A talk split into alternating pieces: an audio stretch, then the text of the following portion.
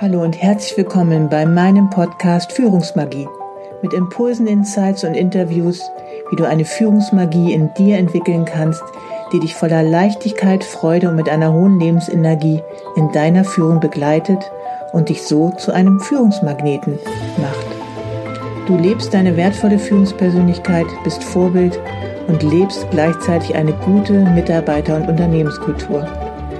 Mein Name ist Savita Slaven und ich bin dein Leadership Success Coach, wenn du dich von einer getriebenen Führungskraft zu einer wertvollen Führungspersönlichkeit weiterentwickeln möchtest. Wenn du dich nicht mehr von deinen Ängsten und Sorgen, die dir im Außen begegnen, beeinflussen, ablenken und herunterziehen lassen willst, sondern wenn du wieder diese tiefe Verbindung mit dir selber aufbauen möchtest und dadurch glücklicher, leichter und erfolgreicher in deinem Führungsalltag zu sein. Hallo und herzlich willkommen. So schön, dass du auch heute wieder eingeschaltet hast zu einer neuen Folge Führungsmagie.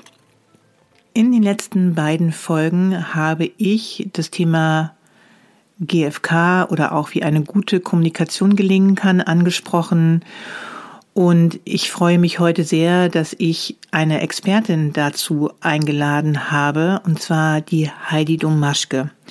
Heidi arbeitet als systemischer Coach, sie ist Mediatorin für berufliche und auch private Konflikte und freie Kommunikations- und Teamtrainerin. Und genau, im Folgenden wirst du ein Interview hören, was wir beide geführt haben. Und ich finde, es ist ein sehr interessantes Interview geworden, wo einfach die einzelnen Aspekte der GfK nochmal herausgearbeitet worden sind, aber auch, wo ich nochmal ganz ehrlich auch bei ihr angesprochen habe, wie ich selber als Führungskraft manchmal auch ja auch auf gewisse Grenzen vielleicht gestoßen bin bezüglich der GfK, aber wie sich auch während des Interviews herausgestellt hat, bedeutet dies nicht unbedingt, dass das Grenzen waren, sondern auch dies wieder anders gesehen werden kann. Also sei ganz gespannt auf das folgende Interview. Viel Freude beim Lauschen. Hallo Heidi. Uh, Hallo Sabita. Ja, dass du heute zu mir ins Podcast, in den Podcast kommst. Ja, sehr schön, dass das geklappt hat. Und ähm, genau, wir möchten ja heute ein wenig über die gewaltfreie Kommunikation sprechen oder auch zu dem Thema, wie eine gute Kommunikation auch gelingen kann zwischen Menschen, in Mitarbeitergesprächen, in Teams etc. Und darüber habe ich jetzt ähm, schon ein, zwei Folgen vorher gemacht, wo ich auch die GfK schon ein bisschen erklärt habe und auch einen Live-Mitschnitt wiedergegeben habe von Instagram, wo ich auch so ein bisschen etwas zu einer Followerin auch ähm, empfohlen habe, wie sie mit einem gewissen Konflikt auch umgehen kann. Genau. Aber dann. Ja, ja, mein Lieblingsthema. Ja, genau. Und da ist, bist du mir einfach auch eingefallen. Und ich finde das einfach auch so schön, dass du jetzt hier bist, ähm, weil wir uns einfach auch schon sehr, sehr viele Jahre begleiten zusammen. Mhm. Sind zusammen zur Schule gegangen und mhm. ähm, genau, haben uns dann auf unterschiedlichen Wegen weiterentwickelt und irgendwie in den letzten Jahren durch gemeinsame Themen immer wieder mehr zusammengefunden. Aber mhm. wie du arbeitest, was du machst, kannst du sicherlich am besten selber erklären, so dass ich einfach jetzt dir das Wort geben möchte. Wer bist du? Was machst du, Heidi? Vielen Dank, Savita. Dankeschön. Ja, das ist echt viele Jahre, die uns da schon äh, gemeinsam geschenkt wurden. Und ich habe die immer als Inspiration empfunden, auch wenn wir vielleicht beruflich zeitweise verschiedene Dinge getan haben, also ganz verschiedene Dinge. Und dann äh, lustigerweise vereint sich das jetzt wieder so ein bisschen. Aber schon seit einigen Jahren auch wieder. Ne? Also Dennoch sind uns ja viele Themen, haben uns ja immer schon begleitet, ne? So innere Entwicklung. Äh, du hast dich spezialisiert jetzt nochmal auf wirklich diese innere Führung und äußere Führung ähm, durch deine Arbeitskontexte. Auch bei mir geht's auch immer mehr in die Entwicklung. Wie können Menschen sich selbst gut führen, aber auch eben mit anderen gut kommunizieren? Und da habe ich in den letzten Jahren, jetzt auch schon eine ganze Weile, ich meinen Schwerpunkt gefunden, ähm, bin eigentlich von Herzen erstmal, vielleicht auch wie du, ein Stück weit so New Work Enthusiast. Also ich bin ein sehr großer Fan davon, die Arbeitswelt ein bisschen umzukrempeln und ähm, sich die Arbeitsumfelder so zu gestalten, dass wir darin gut arbeiten können und dass es darin, es darin gut geht und nicht, ähm, nicht in ein ja, gesundheitlich schwierige, ich bin ähm, also von Herzen Systemikerin, das heißt den systemischen Ansatz sehr verbunden. Ähm, das ist ein bestimmter Ansatz, wie auch die Welt zu sehen, verbindet sich sehr mit dem Modell auch von dem äh, Marshall Rosenberg, über den wir ja heute so ein Stück weit sprechen, weil der der Entwickler ist des Konzepts der gewaltfreien Kommunikation. Aber viele andere Modelle, die sich da auch ähm, wirklich die Hand geben. Und da ähm, habe ich immer mehr so meinen Schwerpunkt gefunden und das gießt sich dann in die Tätigkeit, zum Beispiel der Mediatorin. Also ich bin dabei, wenn Menschen ihre Konflikte äh, aufbereiten, auflösen wollen. Äh, darin begleite ich sie in Mediations ähm. Das kann ein Einzel, also mit zwei Parteien sein, aber auch eben auch mit Teams. Also ich durfte jetzt schon ein paar wundervolle Momente erleben, wenn Teams Konflikte auflösen und äh, sie dabei begleiten durch diesen Prozess. Ähm, gleichzeitig freue ich mich auch, wenn ich schon gerufen werde, vielleicht bevor äh, der Konflikt die Handlungsunfähigkeit schon so bringt, sondern das heißt, dass man präventiv arbeiten kann. Wie gelingt gute Kommunikation schon? Was können wir dafür tun, damit wir im Team gut kommunizieren? In den letzten Jahren auch nochmal äh, im Remote-Bereich. Das heißt, wenn wir als Team nicht mal mehr zusammen einem Ort sind, äh, wie können wir da gut kommunizieren? Mhm. Das ist auf jeden Fall so ein Schwerpunkt äh, geworden. Und was mich immer wieder so umtreibt, und das zeige ich dann auch in Training sozusagen, also wir trainieren auch vorher oder wir machen Workshops zu guter Kommunikation oder Workshops zu gutem gemeinsamen Arbeiten. Und da gibt es eine große, große Brandbreite, was man da so machen kann.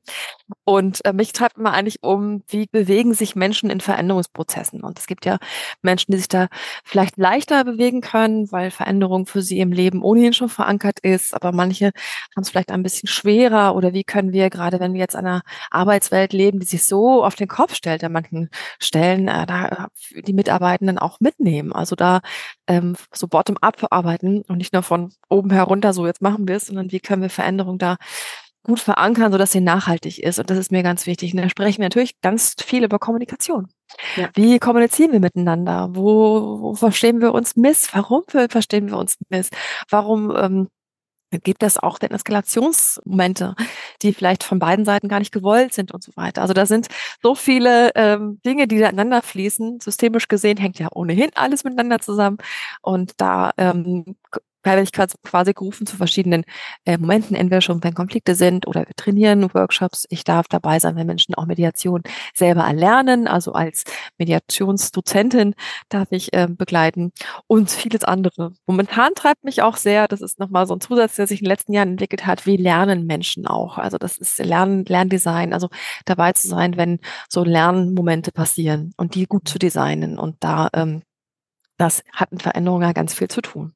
Ja. Und wie oft uns da die Kommunikation, die gute, aus den Fingern rutscht, obwohl wir uns so Mühe geben. Das ist vielleicht auch ein Teil, bei dem wir heute irgendwie sprechen wollen. Genau, genau ich finde das einfach auch so spannend, weil einfach, ähm, ich habe jetzt auch gerade wieder eine Studie gelesen, dass wirklich drei Viertel der Change-Prozesse in Unternehmen einfach nicht funktionieren, weil einfach die Menschen mhm. nicht mitgenommen werden, weil nicht adäquat mit ihnen kommuniziert wird. Auch, ich denke sicherlich auch, dass nicht alles transparent gemacht wird, was so im Hintergrund immer vor sich geht, aber mhm. auch vor allen Dingen, weil Menschen einfach nicht mitgenommen werden. Mhm. Mhm. Genau, und das liegt häufig an der mangelnden Kommunikation, manchmal nicht bös gewollt, ne, weil genau. Kommunikation darf ja auch ein wenig erlernt werden. Ja. Gut und wertschätzend miteinander kommunizieren. Und deswegen einfach ja. gleich meine erste Frage an sich jetzt nochmal so heraus, was bedeutet denn gewaltfreie Kommunikation?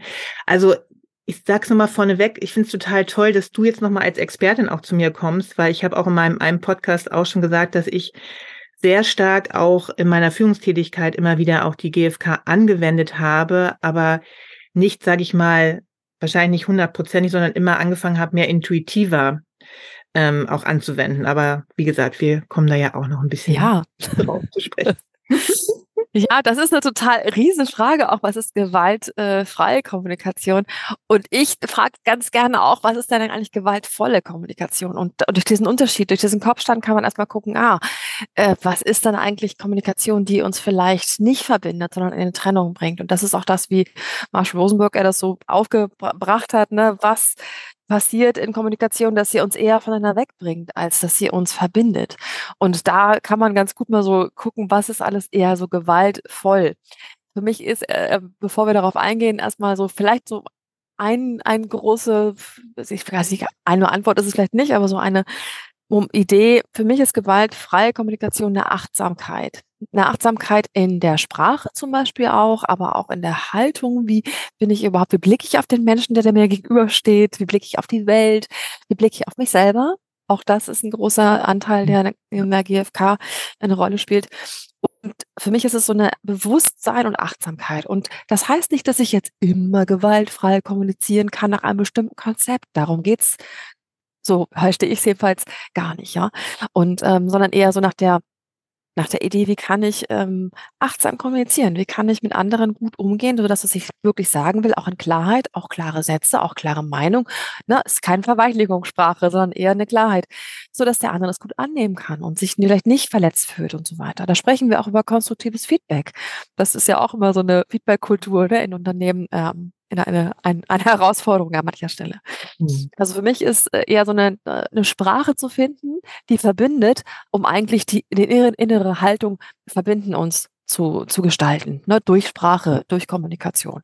Das ist vielleicht so für mich die gewaltfreie Kommunikation. Und da ist für mich vielleicht als erstes die Frage, na, was ist gewaltvoll? Und da gibt es wahnsinnig viele Beispiele, die wir so gar nicht merken. Und ich nutze davon auch ganz viele täglich. Als ich das mal so verstanden habe, was also gewaltvolle Kommunikation sein kann, da ist mir erstmal klar geworden, wie sehr ich auch in trennender Sprache unterwegs bin und den anderen gar nicht so mitnehme in dem. Ja, zum Beispiel, ja, dieses GFK hört bei mir manchmal in der Kinderzimmertür auf, wo ich dann in meiner schönen, aus meiner schönen Haltung plötzlich rausfliege, weil mich etwas total nervt und schon bin ich in der Bewertung und schon bin ich in der, ja, in der, äh, in den vorwurfsvollen Haltungen, in Schuldzuweisungen und das geht ganz schnell, ne? Also zack, ist man da so drin. Hm. Und vielleicht ist doch der Moment, den du meinst, ne? Ich möchte als Führungskraft natürlich gerne gewaltfrei kommunizieren und manchmal oh, gelingt mir gar nicht so der Abschluss davon, auch das in so eine, am Ende eine gute Kommunikation zu bringen. Genau. Genau, ich glaube halt einfach, dass man das auch ein Stückchen weit trainieren darf, immer wieder auch ähm, in die in Anführungsstrichen gewaltfreie Kommunikation zu gehen oder in eine andere, bessere Kommunikationsform, was man eher ausdrücken möchte, anstatt tatsächlich, wie du eben gerade gesagt hast, in die Bewertung zu gehen, in den Vorwurf, in die Schuldzuweisung. Weil das habe ich auch immer wieder als ähm, ja meiner Führungstätigkeit gemerkt und merkt das ja natürlich auch immer jetzt auch in meiner Kommunikation oder sei es auch in Partnerschaft oder wie auch immer, dass wenn eher diese Schuldzuweisung, Vorwürfe, das ist ja einfach so eine Ebene der Kommunikation, die einfach eher ja, sag mal, ungute Gefühle in mir ne, entstehen lässt, in den anderen entstehen lässt und das dann erstmal eine ganze Zeit lang braucht, um man, dass man dann wieder auf einen gemeinsamen Nenner kommt. Mhm. Anstatt tatsächlich, aber so wie du wahrscheinlich das auch noch ein bisschen näher erklärst, wenn man einfach eine andere Art der Sprache und vor allen Dingen mehr von sich erzählt. Aber das, wie gesagt, ist immer wieder meine Erfahrung gewesen, ah, ist das ein Training, weil ne, wenn du natürlich dich in, innerlich immer weiterentwickelst, und das ist ja auch immer so mein, mein Spezifikum, einfach an, ne, an deinen Gedankengefühlen, an deinem Soulset auch arbeitest, dass du dann natürlich automatisch anfängst, auch mit dir anders umzugehen und dann gehst du auch automatisch mit anderen um. Aber auch das darf einfach immer wieder trainiert und vor allen Dingen sich auch zu trauen, neue Wege zu beschreiten. Mhm. Und da sprichst du äh, einen ganz, ganz wichtigen Punkt an für mich und den ich äh, auch beobachte, wenn Menschen sich mit gewaltfreier oder ich nenne es auch gerne wertschätzender oder empathischer Kommunikation ja. beschäftigen, dass sie, dass es ein bisschen verkürzt auf ein Kommunikationsmodell. So, jetzt müssen wir in diesen fünf, vier Komponenten, daraus besteht ja die GfK am Ende, so besprechen und dann erfüllt sich das immer. Und für mich ist die, ist die, äh, diese, das Konzept der, der, der Sprache äh, vielmehr ein, eine Verinnerlichung von Ideen, Haltungen, wie ich auf die Welt blicke und geht ganz stark nach innen. Also wenn ich mir was wünschen darf, ist es, dass wir vielleicht die GfK weniger benutzen als ein Sprachmodell, so sollen wir jetzt sprechen, vielmehr als ein Fühlmodell. Ah, so geht's mir, so, so kann ich mich vielleicht besser ausdrücken und dann erst nach außen kommen. Aber diese Klärung nach innen ist für mich elementar für alles. Also es ist wie so ein, erstmal so einen Spiegel nach innen zu bringen, wie geht's mir eigentlich? Und das ist, wie du schon sagst, ein Training. Tatsächlich, je öfter und, äh, und, und, und auf das anwenden, desto schneller geht's tatsächlich. Also am Anfang habe ich mich wahnsinnig schwer getan, da so, oh, wie fühle ich mich denn eigentlich? Ich weiß, es gibt so Übungen äh, in Gruppen, die ich auch manchmal mache, wo ich so in der Morgenrunde frage, wie geht's denn dir gerade? Und dann erzählt man so irgendwas und dann frage ich, hm, fühlst du dich? Ja, ich bin alle ein bisschen genervt oder traurig oder so, ne? Und dann geht die Reise rum. Und dann frage ich nochmal, und fühlst du dich jetzt? und jetzt, und jetzt, also man könnte theoretisch alle paar Sekunden mal nachfühlen, wie es einem so geht. Und da ist mir aufgefallen, wie, wie sehr uns da die Worte auch fehlen dafür erstmal das Gefühl, ich weiß gar nicht, wie ich mich gerade fühle. Hm. Und dann ne, suchen wir nach Gefühlsworten. Und das hat mich auch damit beschäftigt, äh, dass wir auch erstmal Sprache wieder neu lernen müssen. Also die GfK bietet uns da auch wirklich Vokabeln an. Also wirklich für so eine Vokabel, äh, Vokabular, wo man wieder aufbauen kann, okay, das ist alles ein Gefühl, so kann ich das alles ausdrücken. Oder das ist ein Bedürfnis. Das habe ich vorher gar nicht gewusst. Ich verwechsel das ganz oft. Ne? So.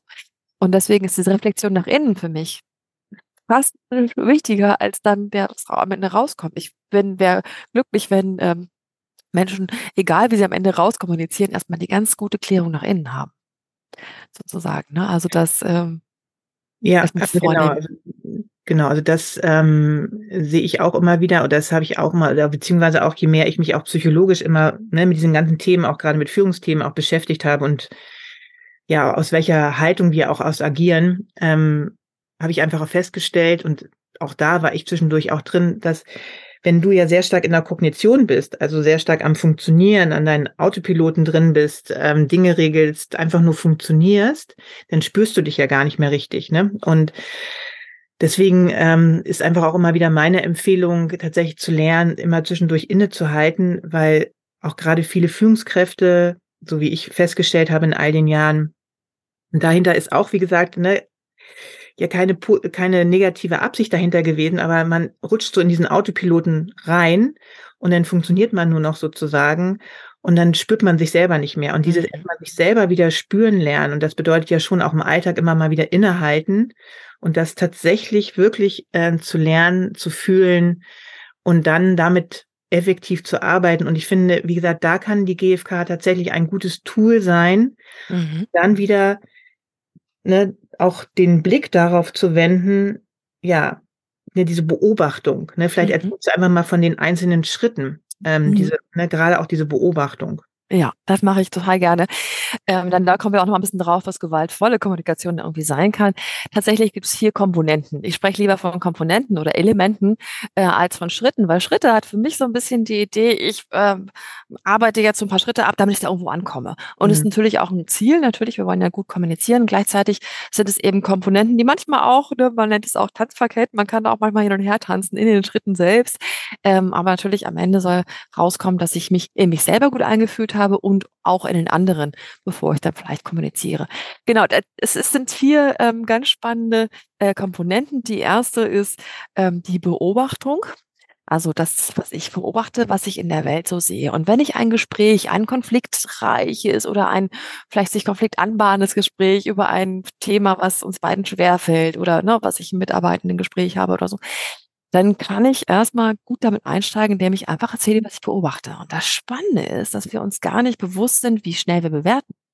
Wir bewerten nämlich enorm viel in unserer Sprache. Das ist auch richtig so. Unser, also unser Gehirn braucht Bewertung, sonst könnten wir den Tag gar nicht überleben. Ne? Wir brauchen ja wirklich diese Einschätzung von Situationen in echt im schnellen Moment. Gleichzeitig haben wir uns leider angewöhnt, das mit der Sprache zu verknüpfen auf so eine, auf so eine sehr äh, starke Art, dass wir es gar nicht mehr merken. Es ist absolut internalisiert. Na, wenn ich zu meiner Tochter sage, oh Mann, heute bist du aber auch echt faul, dann habe ich sie einfach bewertet. Ne? Natürlich, das, das wissen wir jetzt, das ist eine, eine starke Bewertung, das können wir äh, stark sehen, aber es sind kleine Wertungen, die uns da gar nicht so auffallen. Ja, aber ich bin, ich bin immer ziemlich schüchtern oder so. Es ist eine Bewertung zu mir selbst, die ich da einfach auch wie so ein Label draufgelegt habe. Und das wirkt. Also Bewertungen wirken nach innen und nach außen auch. Das heißt, wenn wir also in ein Gespräch kommen, ist es sehr hilfreich, erstmal zu sagen, was ich beobachte. Oder zu mir selber zu sagen, was ich gerade beobachte. Wenn ich in einer Situation bin, die mich vielleicht ne, so irritiert, ne, weil man gegenüber was tut, was ich für doof halte, sozusagen. Erstmal überlegen, was sehe ich gerade? Was höre ich gerade? Was nehme ich gerade irgendwie wahr? Was passiert hier gerade? Und du kannst dir so vorstellen, es ist wie so eine Kamera, die auf irgendwas draufblickt. Was sieht diese Kamera? Die Kamera sieht nicht, jemand ist faul. Die Kamera sieht, jemand spielt vielleicht gerade, statt Hausaufgaben zu machen. So, ne, das wäre eine Beobachtung. Also das äh, zu trennen voneinander. Und das ist leider, also das klebt wie Kaugummi an der Schuhsohle. Das, das, die Bewertung und Beobachtung ist so stark verankert im Sprachgebrauch, dass wir sie nicht merken. Und leider äußern wir sie ganz stark und ähm, mein Gegenüber fühlt sich dann gar nicht äh, gut aufgehoben, natürlich nicht, wenn ich ihn schon so direkt bewerte. Das ist die eine Schlüsselunterscheidung, sagt man auch in der GfK zu diesen Komponenten. Und wenn wir diesen Schritt geschafft haben und sagen, okay, wir können über etwas sprechen in der beobachtenden Form, dann ist es gut zu gucken, wie fühlt sich das für mich an? Wie geht's mir? Das Gefühl. Ne?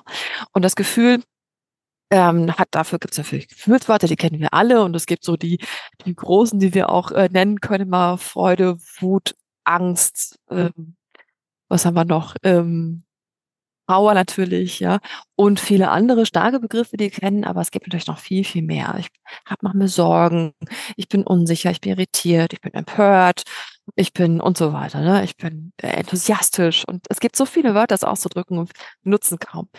Und was wir aber oft tun, ist, dass wir uns in sogenannten unechten Gefühlen verstecken. Mhm. Und das ist eine zweite Schlüsselunterscheidung. Also wir haben schon die erste Bewertung versus Beobachtung und jetzt haben wir so unechte Gefühle versus echter Gefühle. Und unechte Gefühle sind dann sowas wie, ich fühle mich von dir einfach nicht gehört, gesehen, geliebt, ich fühle mich ausgenutzt, ich bin missverstanden und so weiter. Das sind sogenannte unechte Gefühle und die drücken natürlich ein Bedürfnis aus. Ich mhm. möchte gern verstanden sein zum Beispiel. Ja. Also drücken ja ein Gefühl aus, aber es ist so ein bisschen wie ich verstecke mich hinter dem so unechten Gefühl, so ein bisschen drückt das mal so aus. Aber leider ist das etwas Eskalierendes. Das heißt, wenn ich sage, ich fühle mich nicht verstanden von dir, dann mache ich ja eigentlich einen Vorwurf. Mhm. Habe ich mhm. schön in Ich-Form ausgedrückt, ne? Das klingt so schön nach Ich-Satz, toll gemacht, ne? So. Aber eigentlich ist es der Wolf am Schafsfeld. Ja. So, ne? Äh, sagt was anderes. Und der andere führt natürlich den Vorwurf und die Schulzuweisung, die dann kommt. Also wieder ein eskalierender Moment. Ja. Ne?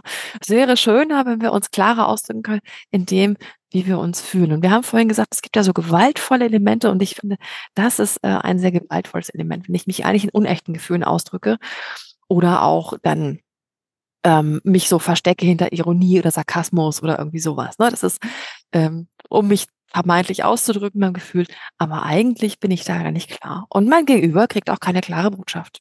So, ne? Die zweite wichtige Komponente. Die dritte, dritte ist, die führt dann da sozusagen hin. Das ist die Übersetzung vom Gefühl. Was brauche ich eigentlich gerade? Was ist mein Bedürfnis? Was ist, liegt es als Bedürfnis hinter dem Gefühl? Und in der äh, Marshall Rosenberg-Idee äh, sagt man so, dass hinter den Gefühlen äh, Bedürfnisse liegen. Also an den Wurzeln von so einem Gefühl liegt ein Bedürfnis und das ist entweder erfüllt oder nicht erfüllt wenn ich, heute habe ich gerade so das Bedürfnis nach, oh, äh, was ist es bei uns beiden? Erstmal Freundschaft, natürlich, ne, langjährige Sicherheit, die ich mit dir spüre, weil wir uns lange kennen. Dann aber auch, oh, ich bin, äh, ich rede über mein Lieblingsthema, ich bin, das macht mir Freude, ne? Ich bin begeistert, also Begeisterung ähm, und so weiter. Das sind Bedürfnisse, die bei mir sind total erfüllt. Deswegen bin ich gerade voll happy. Ähm, mhm. Und natürlich, es gibt Momente, da bin ich nicht so happy. Und dann kann ich mir überlegen, was brauche ich eigentlich gerade? Wenn ich so mich vielleicht streite mit jemandem oder im Konflikt bin, ähm, mir zu überlegen, ähm, statt den Vorwürfen nicht die ganze Zeit so irgendwie raushaue oder Schuldzuweisung, ne, zu überlegen, was brauche ich eigentlich gerade? Ich bräuchte vielleicht ähm, äh, Struktur, Klarheit, ich brauche Verbindung, ich brauche Kontakt, ich brauche Nähe, irgendwas. Ne? Also sich zu überlegen, was fehlt mir gerade? Und diese Reflexion nach innen, was brauche ich gerade, kann total hilfreich sein für den äh, letzten Teil, die Bitte, auf die wir gleich kommen, um mich auszudrücken, was ich mir vom anderen wünsche oder was ich als Braute brauche für uns beide, für die Situation. Was wir oft machen in dieser Bedürfnisabteilung, wo wir gerade sind, dass wir das verwechseln in einer Strategie. Und das ist die dritte Schlüsselunterscheidung, sagt man auch. Die Strategie, wenn ich jetzt frage, was brauchst du jetzt gerade? Und dann sagt man, Mann, ja, dass du vielleicht den Müll runterbringst. Das ist sicherlich sein Wunsch, kann ich voll verstehen, aber es ist kein Bedürfnis. Mhm. Bedürfnis dahinter wäre vielleicht Ordnung, sozusagen, ne? Aber er hat das in einer Art ausgedrückt, dass ich denke, jetzt muss ich doch wieder was machen.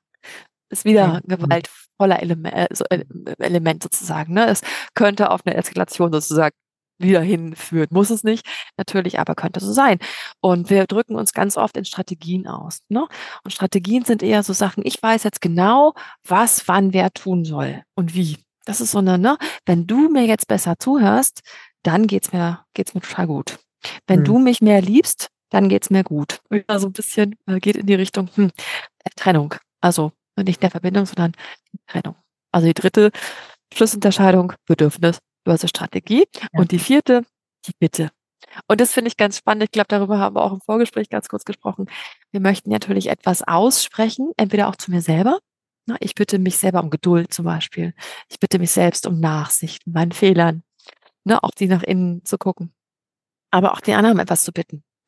Und dann haben wir jetzt, sage ich mal, in so GFK-Seminaren vielleicht gelernt, okay, wenn wir diese Schritte befolgen, am Ende kommt eine Bitte raus und dann macht der andere das. Und dann sind wir ganz irritiert, dass er das nicht macht. Mhm.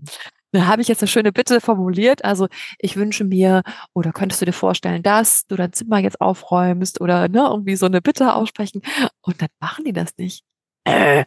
Und dann, lustigerweise, komme ich in die Bewertung. Und dann geht die Schleife quasi von vorne los. Ne? Wenn ich da nicht das Erfolgserlebnis habe, was ich mir erwartet habe, spreche von Erwartung natürlich, dann ähm, kann sein, dass ich dann die, die Situation wieder bewerte. Und dann kann es sein, dass sich dann Strudel wieder ähm, ja, so aufbaut, der gar nicht notwendig wäre. Also die Bitte und die Schlüsselunterscheidung ist die Forderung. Dass wir merken, manchmal sprechen wir gar nicht in Bitten, sondern in Forderung. Und Forderung ist für das Gegenüber nicht gut. Denn wir gehen davon aus, dass eigentlich wir alles einander gerne erfüllen wollen, aus einer Fülle heraus und nicht aus einer Forderung. Ich möchte meinem Kind keine Schuldgefühle ein, einbläuen. Ne? Ich möchte ihnen nicht fehlen, nicht anordnen. Ich möchte meinem Gegenüber, meine Mitarbeitenden nichts anordnen. Ich möchte ja gerne was öffnen, so dass mhm. derjenige das aus der Fülle heraus auch tun kann. Das gelingt manchmal nicht so gut, manchmal aber auch ganz toll. Genau, das sind so die ganz im Schnelldurchlauf, die vier Komponenten, die ich so sehe. Und jede einzelne hat es echt nochmal in sich. Ne? Da könnte man jetzt stundenlang drüber sprechen. Aber da lasse ich erstmal so stehen. Genau, also da in der Zwischenzeit ist mir natürlich äh, ganz viel gekommen. auch ähm, eigene Situationen äh, aus meinem Führungsalltag und wie gesagt, das hatten wir im Vorgespräch auch schon, weil ich da tatsächlich für mich auch immer mal wieder die Grenze gesehen habe, tatsächlich zwischen Bitte und Forderung. Also was ich wirklich gut sehen kann, ist tatsächlich, äh, je mehr ich, sage ich mal, selber meine Gefühle reflektiert habe, was ich zum Beispiel in gewissen Gesprächen nicht gemocht habe und das dann angesprochen habe, umso besser ähm, sage ich mal, sind Gespräche auch verlaufen, weil der mein Gegenüber tatsächlich häufig sehr positiv aufgenommen hat, was ich geäußert habe. Also wenn ich zum Beispiel einer Führungskraft von mir gesagt habe, dass ich bitte einfach, dass sie anders mit, ähm, mit Mitarbeitern kommunizieren, dass sich viele auch dann abgewertet fühlen oder dass die Sprache, die sie verwendet und so, da war am Anfang manchmal natürlich erstmal so Irritation, vielleicht auch erstmal so ein bisschen so, Gott, ich werde jetzt hier kritisiert oder so. Aber im Grunde genommen, ähm, und das finde ich halt auch sowohl bei der GfK, auch als ich habe ja auch ähm, NLP einige Zeit sehr intensiv gemacht. Ne, da hat ja jeder Mensch hat ja eine positive Absicht. Oder ich weiß nicht, wie es genau. Ich glaube, die GfK sagt ja dazu, es gibt keine negativen Bedürfnisse, ne, sondern irgendwie wie heißt es, sondern jedes Bedürfnis dient dem Leben quasi, ne? Und mhm. jeder legt ja ein bestimmtes Verhalten an den Tag, weil er denkt, dass er dadurch was erreichen kann, sozusagen, ne? Oder auch, dass er das wahrscheinlich tief konditioniert aus der Kindheit erlernt hat. Und deswegen für mich war es halt auch immer vom NLP her total interessant oder gut. Das habe ich auch auch eine ganze Zeit in meinem Büro hängen äh, gehabt. Hinter jeder Absicht, äh, hinter jedem Verhalten steckt eine positive Absicht. Und das erstmal herauszufinden, was derjenige hat, ohne dass ich das unbedingt gut finden muss. Aber erstmal das und dann kann ich ansetzen, ne, um dann vielleicht auch eine Verhaltensänderung auch bei Führungskräften zu bewirken, wenn man durch ein gemeinsames Gespräch dahin kommt, dass man auch gewisse Verhaltensweisen vielleicht wieder anders erreichen kann. Ne? Also zum Beispiel jetzt mit der Führungskraft, die aggressiv gewesen ist gegenüber ihren Mitarbeitern, also sag ich mal aggressive Sprache verwendet hat, sage ich mal. Ne? Da war das halt so, dass ich das ne, ausgesprochen habe, auch meine Empfindung oder wie ich das sehe quasi, und dann dadurch quasi ihr die Möglichkeit gegeben habe und auch sie darauf hingewiesen habe, dass man auch, sag ich mal, Men Menschen ja durch sag ich mal, anderes sprachliches Verhalten auch zu etwas bewegen kann oder vielleicht sogar noch viel mehr. Ne? Diese mhm. positive mhm. Absicht, dass auch gerade Menschen durch wertschätzendes Verhalten, ne, durch den Fokus vielleicht auch mal immer was Gutes zu sagen und dann auch mal was, ne, vielleicht was, aber auch in einer anderen Form der Sprache, ähm, hat sich dadurch immer wieder auch ein gutes Gespräch ergeben. Und tatsächlich konnte ich sehen, dass auch zum Beispiel jetzt, wenn ich von der Einführungskraft spreche, sie auch ein anderes Verhalten versucht hat, an den Tag zu legen. Aber das ist natürlich immer wieder etwas schwierig, wenn du das nicht, was ich vorhin schon eingangs gesagt habe, tatsächlich nicht allmählich so dein Menschenbild, deine Haltung, ne, änderst. Irgendwie, dass tatsächlich Menschen wertschätzend zu behandeln sind oder respektvoll und wie kann ich mich dann anders ausdrücken, damit es nach wie vor, sag ich mal, respektvoll die, ne, dient oder geschieht, ohne dass ich jetzt irgendwie abwerten werde. Und es hat für mich, und das ist ja auch letztendlich immer wieder so, wie du Kindern, sag ich mal, ja auch durch in Anführungsstrichen Erziehung etwas beibringst, ja immer wieder das Thema darauf zu lenken. Weil meine Erfahrung ist ja einfach durch einmal geschieht ja keine Verhaltensänderung. Und da ist ja auch schon wieder so der nächste Punkt, den ich immer wieder sage, es ist ja auch schon eine Forderung von mir gewesen. Natürlich in der Form einer Bitte, ne, da bin ich ganz klar, weil mein Führungsstil ist gewesen und auch mein, meine Haltung und auch mein, mein Glauben heraus, dass ich Menschen auch in respektvoller Art und Weise, wenn ich Dinge anspreche, auch weiterentwickeln. Aber wie gesagt, dieser, dieser Punkt, diese Krux zwischen Bitte und Forderung, ne, weil im Grunde genommen innerlich wusste ich ja, eigentlich fordere ich das von ihr auf Dauer gesehen, weil nur so ist in meinem Glaubenssystem wirklich eine gute Team, Teamarbeit möglich. Ein gutes Teamgefüge, die Mitarbeiter kommen gerne auf die Arbeit, fühlen sich gesehen, fühlen sich gewertschätzt, wenn sie natürlich auch, wenn eine Führungskraft respektvoll mit ihnen spricht. Mhm.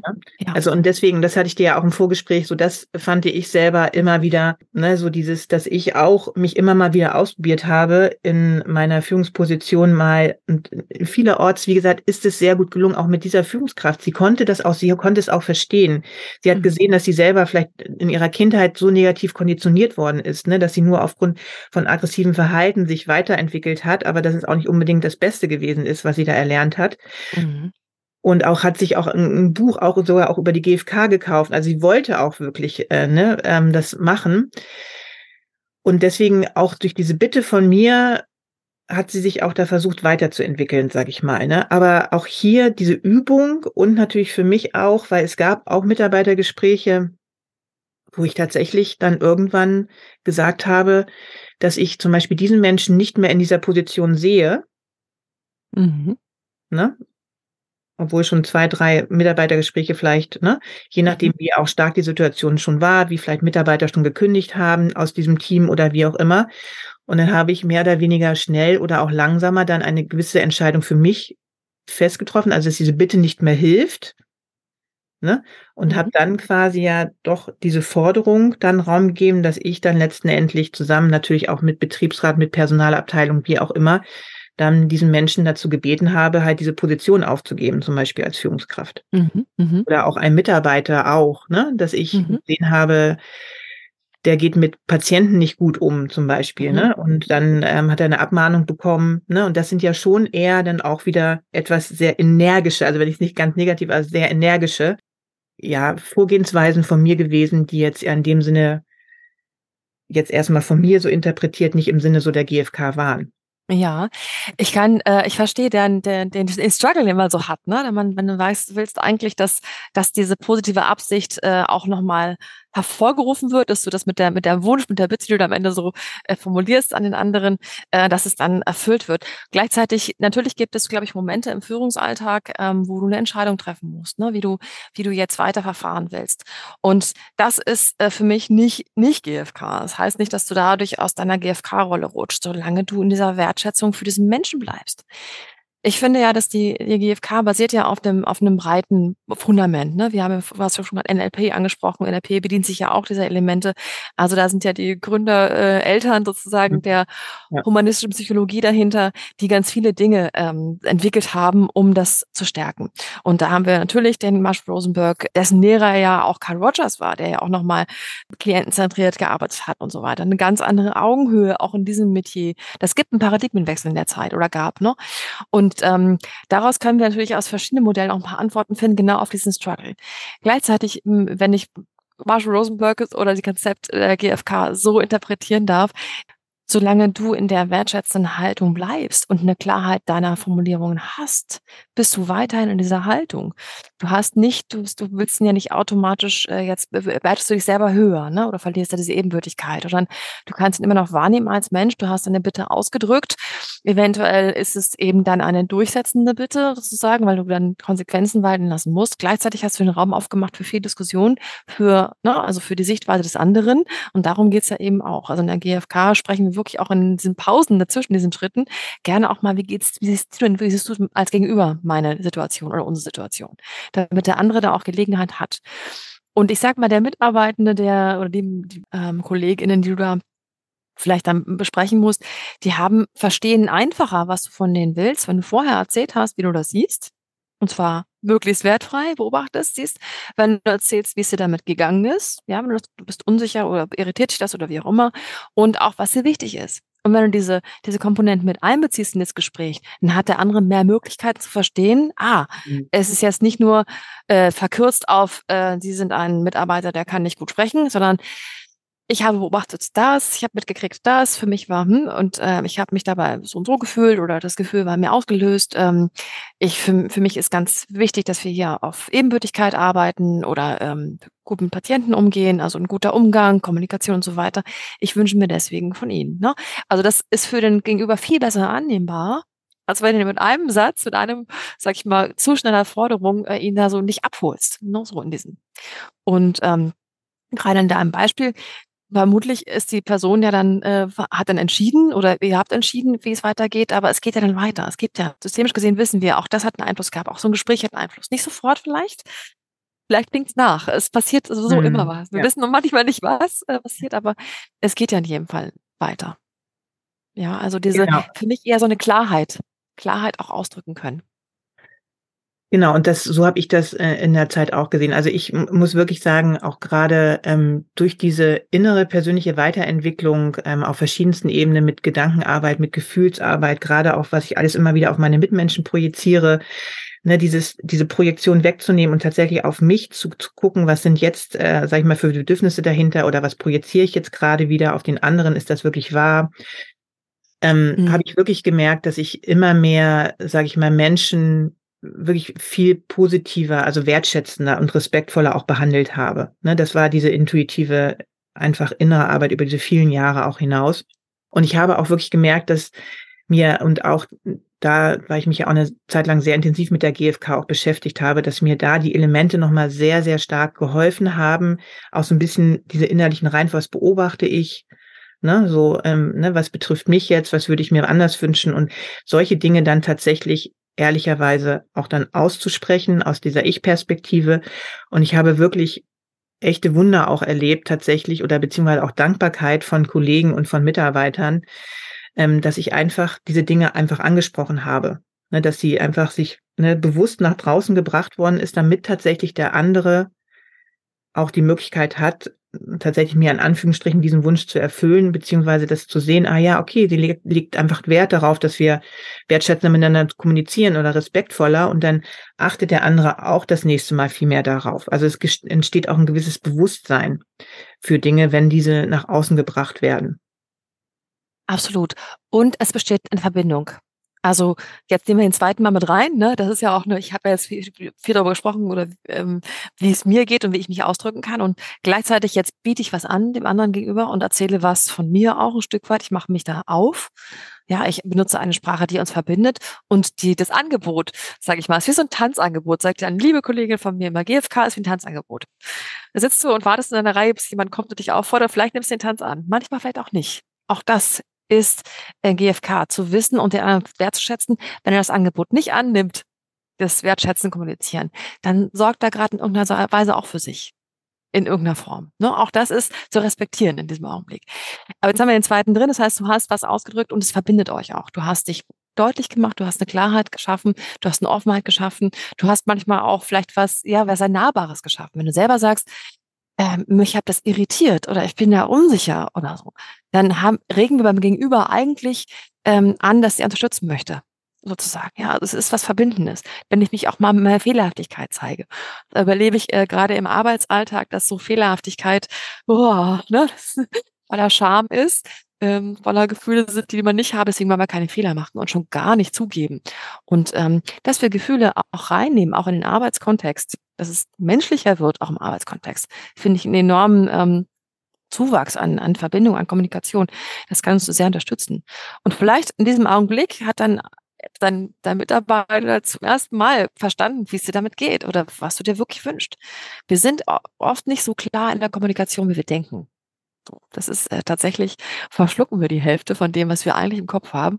Und dann ähm, denken wir, wir haben doch jetzt gesagt, was wir wollen, aber der andere hat es doch gar nicht verstanden. Und übrigens, da hat äh, Rosenberg auch diesen spannenden Satz gesagt, verstanden hast nicht einverstanden. Für mich ist es auch ganz, ganz wichtig, dass ich sage, ich kann deine Position verstehen, aber ich bin damit nicht einverstanden. Das ist auch in Ordnung. Das ist so ein Part, den wir mit einbeziehen wollen. Denn nach der Selbsteinfühlung, die wir jetzt gerade so besprochen haben, fühle ich mich auch im zweiten Schritt übrigens in den anderen ein. Ich mache mir mhm. manchmal bei manchen Kommunikationsmomenten, wo ich weiß, oh, wir haben ein Konfliktgespräch vor uns, überlege ich mir vorher schon genau das Gleiche für den anderen. Und was hat der vielleicht beobachtet? Was hat der gesehen, gehört, gespürt, äh, erstmal ne, beobachtet? Und dann, wie geht's dem wohl? Was mag sein Gefühl sein? Und was liegt bei dem vielleicht im Mangel gerade? Was ist sein Bedürfnis? Was bräuchte der oder diese Person gerade von mir auch? Und was würde der oder die mich vielleicht gerade gerne bitten? Und diese Einfühlung in den anderen, ich sagte ja, Savita, manchmal hat das das Konfliktgespräch so dermaßen vorher beeinflusst, weil ich mit einer ganz anderen Haltung reingegangen bin. Ich habe mir vorher Gedanken gemacht mit den GFK-Komponenten, bis es dem anderen geht. Also mhm. eine Einfühlung mit mir selber und einmal mit dem anderen. Und dann kam ein Gespräch zustande, was vielleicht vorher nicht so gewesen wäre, wäre ich äh, vielleicht ein bisschen mehr nur bei mir und bei meiner Sichtweise. Einfach diesen Perspektivwechsel auch mal zu machen. Was, wie, wie ist der andere eigentlich drauf gerade? Und da sagst du ja auch, ne, sowas wie, da sehen wir Konditionierung aus der Kindheit. Da sehen wir auch Erfahrungsraum aus der Erwachsenenwelt. Da sehen wir viele Dinge, die wir vielleicht ähm, zu diesen Gefühlsmomenten auch fühlen bei dem anderen oder Bedürfnis, die im Mangel liegen. Und diesen Respekt diesem anderen Menschen gegenüber, ich finde, das ist so auch sehr GFK-voll. Ne? So dieses, ich möchte dem anderen gegenüber, egal wie der jetzt so ist, ganz viel Respekt über als Mensch wertschätzen. Die Arbeit, das Tun, irgendeine Haltung kann ich vielleicht ganz gerade doof finden und auch dann klar ausdrücken, ey, das wünsche ich mir anders von dir aber du als Mensch bist okay für mich. Ne? Also okay, okay, die, ähm, der Satz aus der anderen, aus dem anderen Modell, was ja sehr ähm, da zusammenkommt. Mhm. Ich schätze dich als Mensch wert. Ich akzeptiere mhm. dich und bejahe dich als Menschen.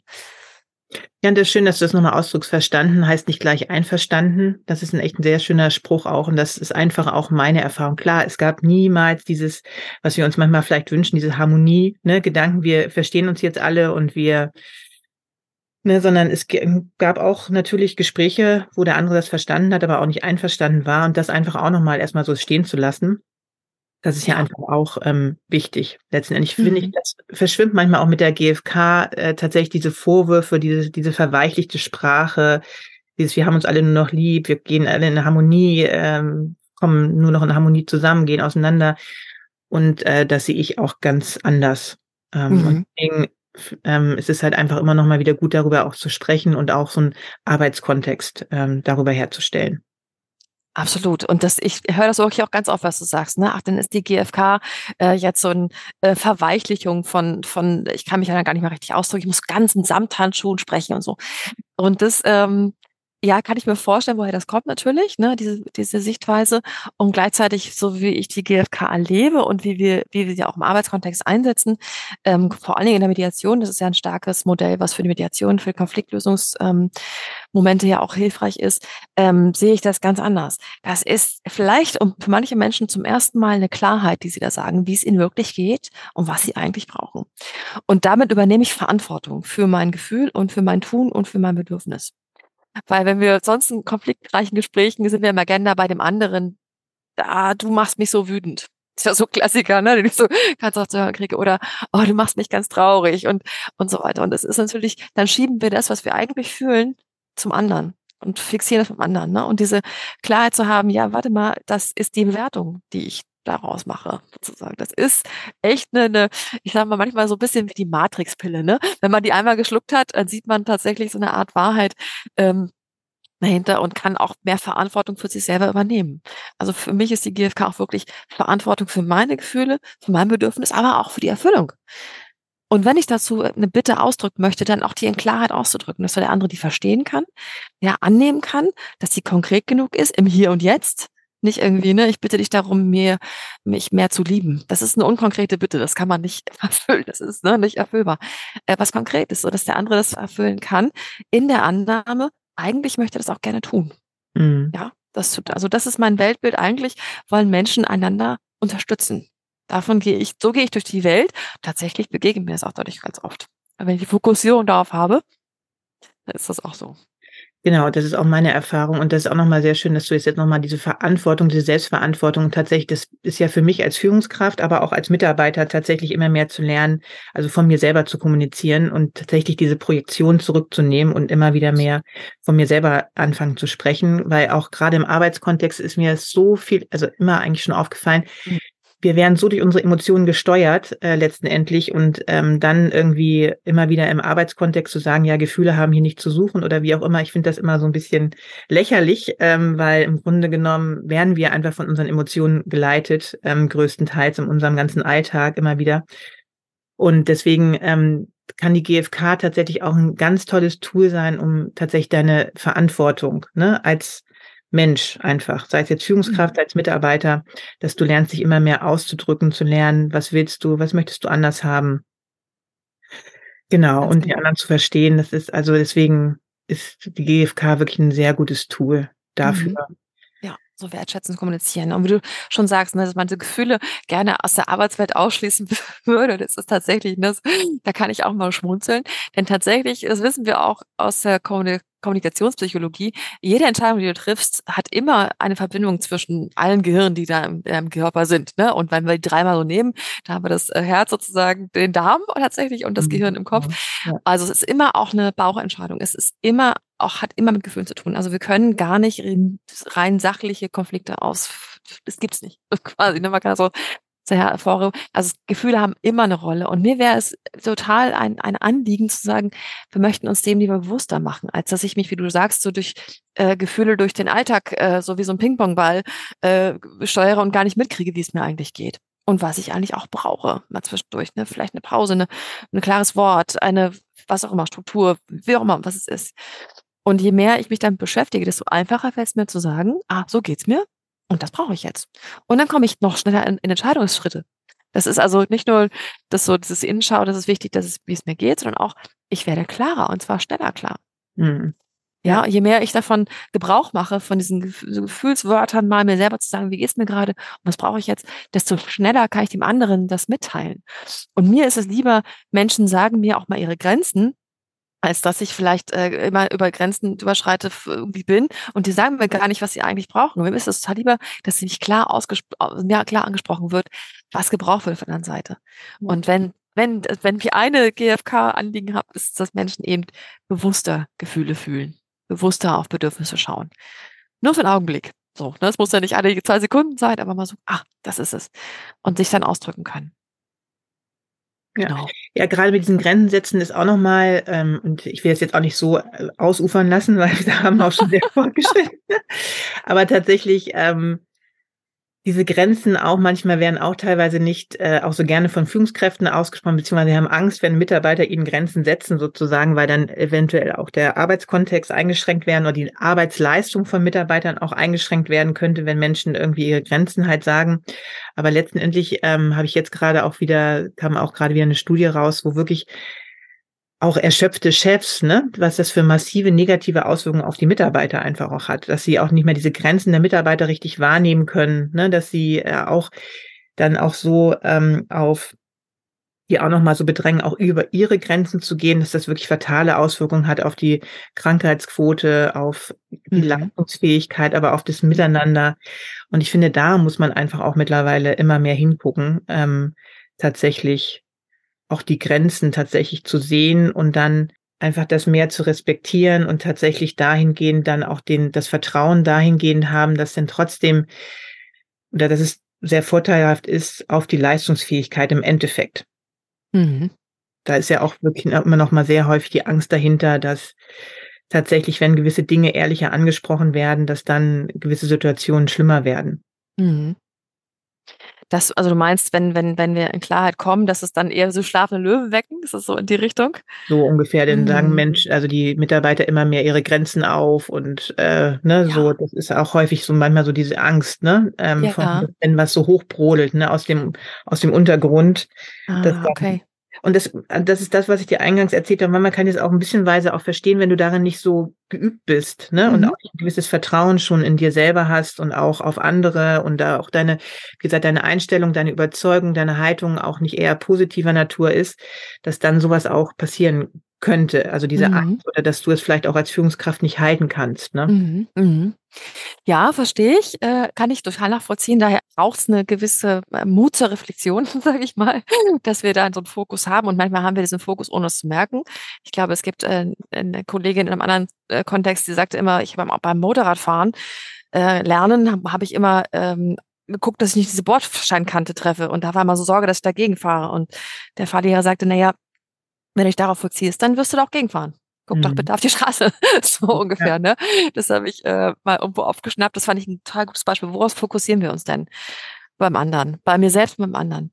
Und das äh, lenkt enorm unsere, äh, unsere Idee von der Welt und wie ich dann ausgehe. Und wenn ich denke, ich mache den Rahmen auf und frage die Leute nach Grenzen und habe aber Angst, dass sie dann ganz viele Grenzen sagen und ich dann, dann möglicherweise, ich will jetzt nicht self-fulfilling prophecy sagen, aber dann, äh, oder ich mache den Rahmen auf, zu gucken, oh, das ist ja eine Chance zu erlernen, was die brauchen. Also hinter jeder Grenze steckt ja ein Bedürfnis, was erfüllt werden will ne, mhm. sozusagen. Also kann ich doch damit mit der Information ganz viel anfangen. Oder dann weiß ich doch vielleicht, was sie brauchen, was ich, was wir im Alltag, im Arbeitsalltag oder in ihrer Situation ändern können, damit Bedürfnisse erfüllt werden. So, jeder Mensch, das hast du Anfang auch immer gesagt, hat eigentlich alles, was er tut, aus dem Bedürfnis heraus. Ne? Alles, was ich tue, tue ich, um ein Bedürfnis zu erfüllen. Meistens sogar mehrere. Hm. Alles. Also jemand, der mich anmeckert, der mir gerade ein nicht konstruktives Feedback gibt, erfüllt sich gerade auch ein Bedürfnis. Und das anzuerkennen und nicht zu sehen, dass es gegen mich eine Giftspritze ist, sondern anzuerkennen, da sorgt gerade jemand für sich. Das ist ein ganz anderer Blick auf den Menschen, als wenn ich denke, der äh, macht mich gerade fertig, so ungefähr, mhm. ne? sondern äh, mich darauf zu fokussieren. Und dann kann ich auch den Freiraum lassen, das zu erfahren. Dann, wenn ich da so offen bin, dann kann ich erfahren, worum geht's dem eigentlich? Denn der erfüllt sich gerade was. Äh, also jeder, der sich, der gerade krumm kommt, sage ich mal, überlegt mal, was der sich gerade für Bedürfnis erfüllt. Vielleicht ist es Selbstbestätigung manchmal, ne? Oder äh, Klarheit, wenn ich Menschen, die laut sprechen, die sorgen sich um Klarheit, die möchten dann nochmal Nachdruck verleihen, ne? So durch Lautstärke oder durch andere Elemente der Sprache. Ähm, und da zu sagen, ja, das ist auch eine Form von Bedürfniserfüllung. Und alle Bedürfnisse, die haben alle die gleichen, laut GfK, universell, mhm. können wir die verstehen. Wenn ich mich darauf fokussiere, was der gerade eigentlich hat für ein Bedürfnis, kann ich den verstehen. Ich muss nicht einverstanden sein, aber ich kann es verstehen. Ah, denen geht es gerade um Klarheit. Ah, okay. Und dann sehe ich plötzlich, meine ganze negative Energie verschwindet dann so ein bisschen, weil ich mich darauf fokussieren kann. Mhm. Und ne, das würde ich mir für den Arbeitsalltag auf jeden Fall auch nochmal mehr, mehr wünschen, dass wir da eher bedürfnisorientierter arbeiten. So. Ja, dieses, ich, wie ich das so interpretiere, also nicht so persönlich zu nehmen, ne, was, ja. äh, was so manchmal jemand aussagt oder sich verhält ja. oder wie auch immer, sondern eher tatsächlich sieht, was, was hat der gerade sozusagen und ähm, das hat ja auch etwas mit dieser inneren Entwicklungsfähigkeit zu tun, ne, selber. Absolut. Mhm. Das immer mehr sehen zu lassen, das bei dem anderen dann auch mehr zu sehen und nicht tatsächlich so angetriggert zu werden. Ja, Genau, und dafür auch Verständnis zu haben. Und da bietet die GfK, äh, können wir gerne mal so einen Bogen machen, einfach die Möglichkeiten. Ne? Es gibt äh, die Möglichkeit zur Selbstreflexion, dass du selber auch nochmal auf dich gucken kannst, anhand dieser vier Komponenten, dass du aber auch anhand dieser vier Komponenten auf den anderen blicken kannst und dann guckst, okay, wie können wir eigentlich jetzt gut zusammenkommen? Na, wie können wir verbindend sprechend? Und ähm, da gibt es natürlich ganz viele Möglichkeiten. Und das Spannende ist, eigentlich wollen wir alle Verbindungen. Das davon geht Marshall Rosenberg auch aus. Wir haben alle wir sind Herdentiere, auch wenn wir denken zwischendurch, wir sind so Einzelkämpfer. Äh, ich bin überzeugt davon, dass wir dieses Herdentier so in uns haben, dass wir eigentlich darum uns sorgen, dass dem anderen gut geht und eigentlich für uns füreinander sorgen wollen. Und damit, mit diesem Grundgedanken kann man auch gut in die Kommunikation gehen. Das waren, glaube ich, super Abschlussworte, Heidi. Also perfekt. Ich könnte halt noch mit da, dazu ergänzen, sozusagen, dass Bitte. je mehr ich mich innerlich gut fühle als Führungskraft sozusagen, desto ja. mehr habe ich auch den Wunsch, dass es anderen Menschen gut geht. Und deswegen ist es wirklich wichtig, dass ich mich immer wieder in mir eintune und mich mit guten Gefühlen versorge. Und das ja. eine bedingt dem anderen, das kann ich auch durch die GfK wiederbekommen, indem ich das lerne, kriege ich auch wieder was Positives zurück, aber auch durch andere Elemente. Aber deswegen ja. Ja. Denke ich mal, das sind echt sehr schöne Abschlussworte, Heidi. Ich danke dir vielmals. Ich meine, wir können jetzt hier noch stundenlang. Wahnsinn. Und das ist immer so nett auch bei Interviews. Mhm. Ähm, genau, aber die Konzentrationsfähigkeit der Hörerschaft ja. Auch wertschätzen, nicht wahr? Unbedingt. Unbedingt. Vielleicht finden wir noch eine Gelegenheit, irgendwann mal das fortzuführen. Genau, ähm, oder nochmal gewisse, ne, oder genau. wir haben genau. ja auch schon über die Transaktionsanalyse auch schon gesprochen. Ja. Auch nochmal ein Thema von dir, von da. Ja. Machen wir mal. Genau. Sehr schön. Ich danke dir auf jeden Fall viel, vielmals. Es hat mir super viel Spaß gemacht. Und jetzt zum Schluss einfach noch, wo kann man dich denn finden, Heidi? Was machst du? Wie genau ja. wie dich finden? Dankeschön. Äh, also danke, dass, dass wir auch die Gelegenheit hatten, mal darüber so auf diese Art zu sprechen. Wir haben ja wirklich viel Austausch immer wieder über äh, Dinge und das macht echt nochmal Ach, das wundert mich jetzt gerade nochmal voll ab. Also vielen, vielen Dank, dass wir die Gelegenheit hatten. Äh, wo kann man mich finden? Ähm, also erstmal findest du mich, äh, glaube ich, auf den üblichen Plattformen, äh, wenn du mich erreichen wollen würdest. Vielleicht ist eher die Frage, warum solltest du mich finden? Also Menschen, die in Veränderungsprozessen sind Organisationen, die in Veränderungsprozessen sind, ähm, Menschen, die in Konfliktsituationen sind, ja, alles, was rund um Kommunikation, gutes Arbeiten, ähm, wie können wir Elemente von gutem Arbeiten ähm, alle, die sowas suchen und noch nicht genau wissen, wie sie es formatieren können, die können mich auf jeden Fall über meine Website finden. Natürlich, ähm, ich nenne. Wie heißt deine Webseite? Musst du auch nochmal, werde ich auch noch in den Show Ja, genau www.100-ways.de, denn ich bin überzeugt davon, es gibt 100 Wege oder mehr, einander gut zu verstehen und auch Dinge zu gestalten. Also nicht das eine Schema, sondern halt viel mehr. Deswegen habe ich das so genannt. Ähm, auf LinkedIn mich auch zu finden. Ich bin nicht ganz so umtriebig wie du auf Social Media. Ich nehme mir da dich mal Dollar als Vorbild, ähm, denn irgendwie habe ich da noch nicht so den Weg dahin gefunden. Aber alle Menschen, die vielleicht auch nach Workshop-Formaten suchen, ähm, wie man mit Mitarbeitenden genau sowas mal besprechen könnte, also ähm, oder Konflikte lösen wollen oder Teams Team, Teambuilding-Elemente einbauen wollen, die können mich finden über die Website, über, über LinkedIn. Und da freue ich mich über jeden Kontakt oder Austausch. Also ich bin, vernetze mich auch wahnsinnig gerne. Also wer sich vernetzen möchte, yay! Ja, ich kann äh, dich auch wirklich einfach nur empfehlen, weil was ich an dir schon einfach immer wertgeschätzt habe und das in den Jahren einfach auch immer stärker bei dir geworden, dieses, diese, wirklich diese wertschätzende Art, die respektvolle Art, wie du mit Menschen umgehst und auch deine offene Grundhaltung. Bist so interessiert an anderen Menschen, kannst dich super gut zurückstellen und dem anderen quasi die Bühne geben. Und das ähm, finde ich einfach echt großartig, ganz großartige Stärken von dir, Heidi.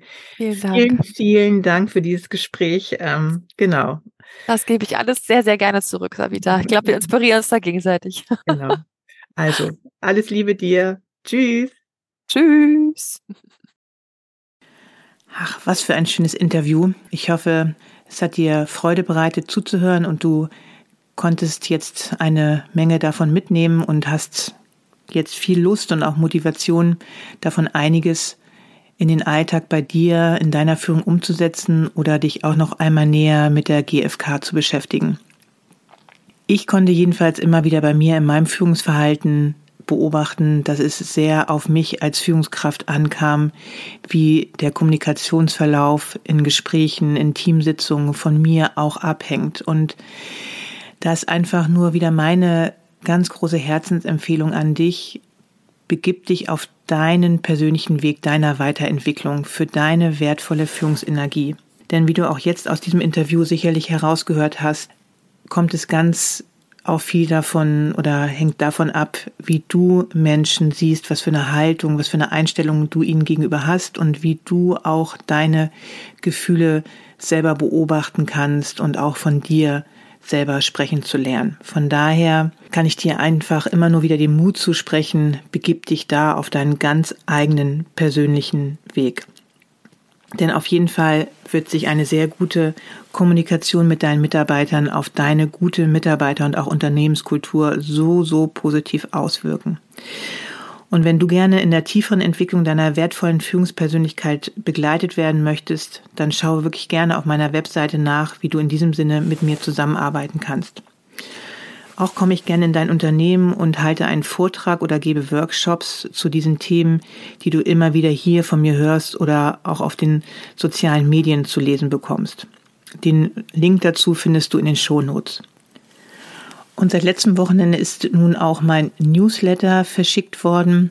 Und wenn du auch auf diesem Wege von mir feine Impulse, Gedanken, alles rund um das Thema, wie du deine wertvolle Führungspersönlichkeit weiterentwickeln möchtest, dann abonniere ihn gerne. Auch hierzu werde ich den Link in den Shownotes ähm, tun. In meinem letzten Newsletter habe ich auch noch mal ein Special-Angebot für meinen Stille Retreat. Also abonniere ihn gerne und dort bekommst du noch einmal ein vergünstigtes Angebot zur Verfügung gestellt von mir.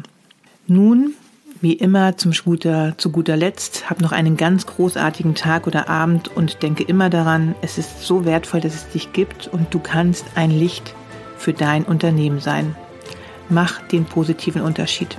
Alles Liebe, bis zur nächsten Folge, Savita.